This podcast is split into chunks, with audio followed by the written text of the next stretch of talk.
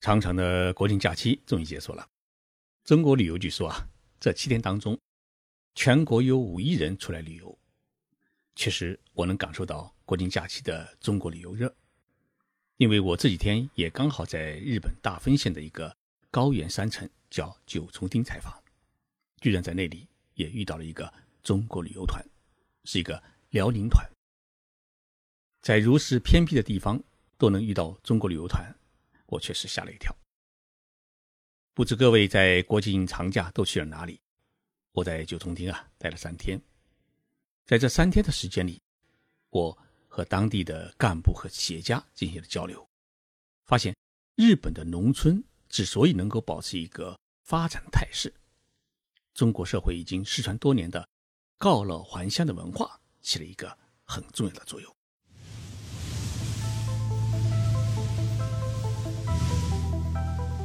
任你波涛汹涌，我自静静到来。静说日本，冷静才能说出真相。我是徐宁波，在东京给各位讲述日本故事。九重町位于海拔两千米高的一个高原山区，从福冈市开车沿着高速公路走啊，两个小时左右就可以来到这座山清水秀的山城。在日本的行政体制中，县相当于中国的一个省，而町呢，相当于中国的一个县。九重町就相当于九重县，町长呢就相当于中国的县长。进入九重町，汽车几乎是在林荫道上面开，光线是相当的郁目。爬上山坡，只见一片绿油油的山地，可爱的奶牛们就在这一个绿坡上。自由自在的吃草，聆听大自然的反应。九重町的町长叫坂本和昭，坂本先生呢接待了我。他告诉我，为了养牛，他们把许多山坡上的树都砍了，改造成一个高山草原。同时，丁政府制定了一个特别的条例，禁止在町内的农田上使用农药和化肥，防止呢环境污染。以防止呢影响呃牛奶品质的质量。九重町最大的一个牧场啊，位于一处小高原上面。牧场的主人是当地的一位老人，名叫安布。安布先生呢已经七十出头。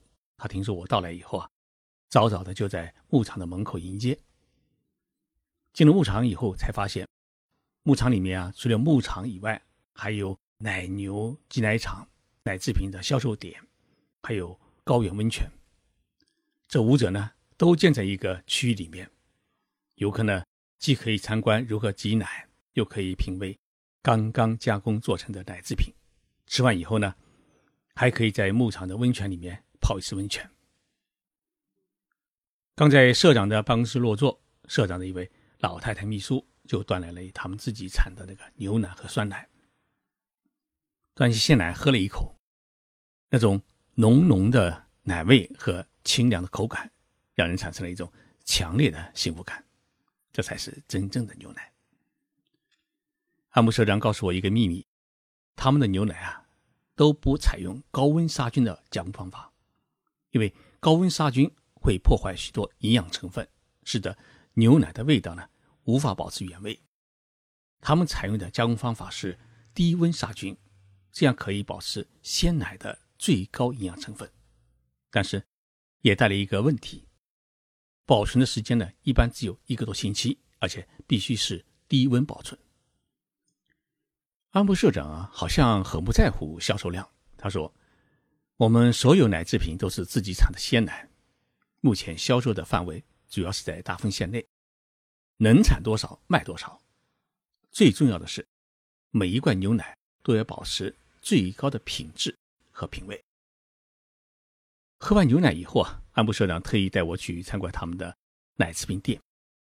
低温的销售架上面放着一排排新鲜的牛奶和酸奶，还有冰激凌，还有奶糖。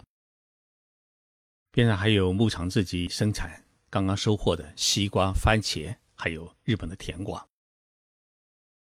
挤奶房就在店铺的不远处，整个建筑呢很有欧洲的风格。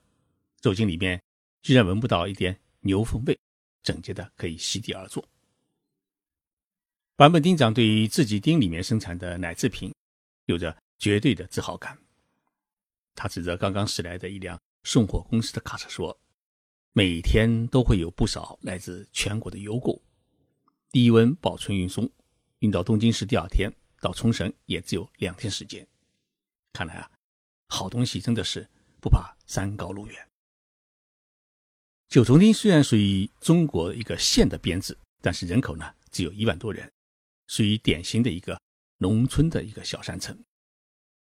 在这座山城里面没有工业，却有日本最长的吊桥和九州地区最大的滑雪场，日本最大的一个地热发电站，还有几十处的温泉。所以九重町呢是一个以旅游和农业为主的山城，温泉很多，同时呢农副产品也十分的丰富，不仅呢种植水稻，而且还有各种各样的蔬菜水果，可以满足来自各地的游客的需求。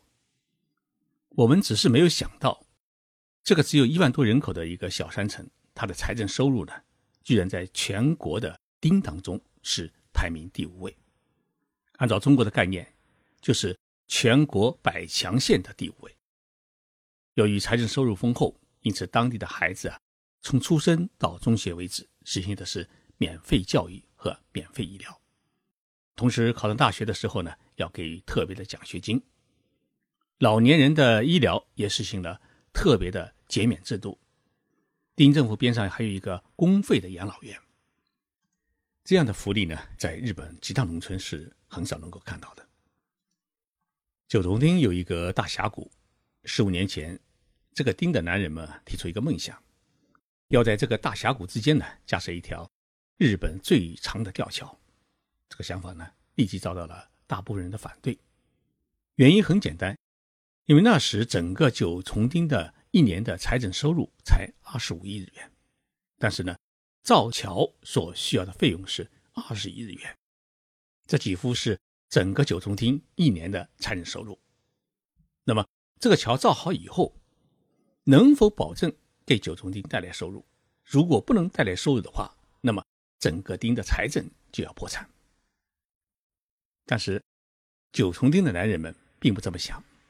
他们觉得，如果建成这座日本最长的吊桥的话，那么九重町就有可能吸引大量的外地游客，包括国外的游客，以此来带动整个町的旅游业的发展。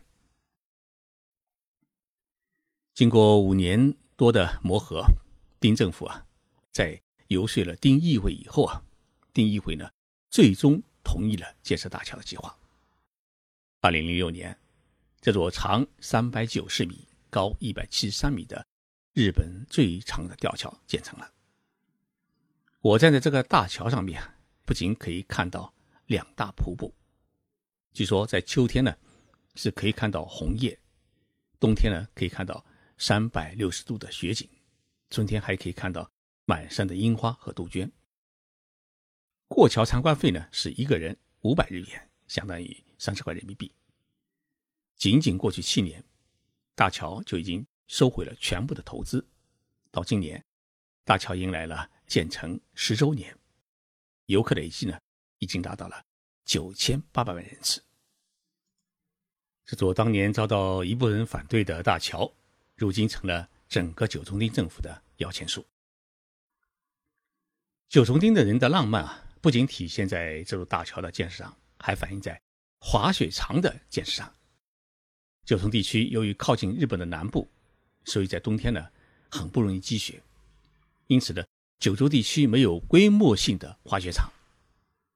但是九重町的男人们觉得，如果用人工吹雪机，一定能够建成一个标准的滑雪场。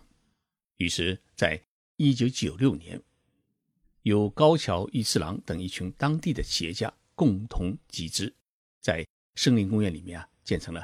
全长两千五百米、五个标准滑道的高山滑雪场，这个滑雪场呢，如今已成了九州地区最大的一个滑雪场。由于九重町的自然环境保护很好，一些大企业，尤其是房地产和旅游业开发商，要求在当地呢投资开发。但是，九重町政府啊是坚决不同意。他们认为，房地产和旅游业开发商的大量涌入必定会破坏自然环境，同时也影响当地居民经营的小规模的温泉旅馆的生意，影响町民的收入。因此，他们拒绝大企业，拒绝开发商，唯一的目标就是要把九重町建设成为日本最朴素、最自然的农村，而不是繁华的城镇。九重町有一座九州地区最高的温泉旅馆，叫法华苑，海拔在一千五百米左右，需要翻过一座高山才能到达这个隐秘的千年温泉旅馆。我跟随这一家旅馆的老板洪长先生爬了三个多小时的山，终于来到了这个隐秘在高山峻岭中的一座温泉旅馆。旅馆的客人很少，也就十几个人。老板娘很热情，看上去很年轻，一介绍，居然已经是四十六岁。看来千年温泉的美肌功能是很不小的。洪藏先生已经是这家旅馆的第二十六代传人。晚上我们在一起喝酒，我问他：“以前是干什么的？”他说：“是日本体育大学毕业的，以前是打橄榄球。”而老板娘呢，居然是。美术大学学雕塑的，一个是搞体育的，一个是搞艺术的。这对夫妻啊，居然就这么静静的在这个山号里面经营着这家祖传的温泉旅馆。在九重町，我还去了一家小咖啡店喝咖啡。咖啡店的老板娘看上去五十多岁，他告诉我，他以前在东京生活过。东京距离九重町要坐飞机也要坐两个多小时。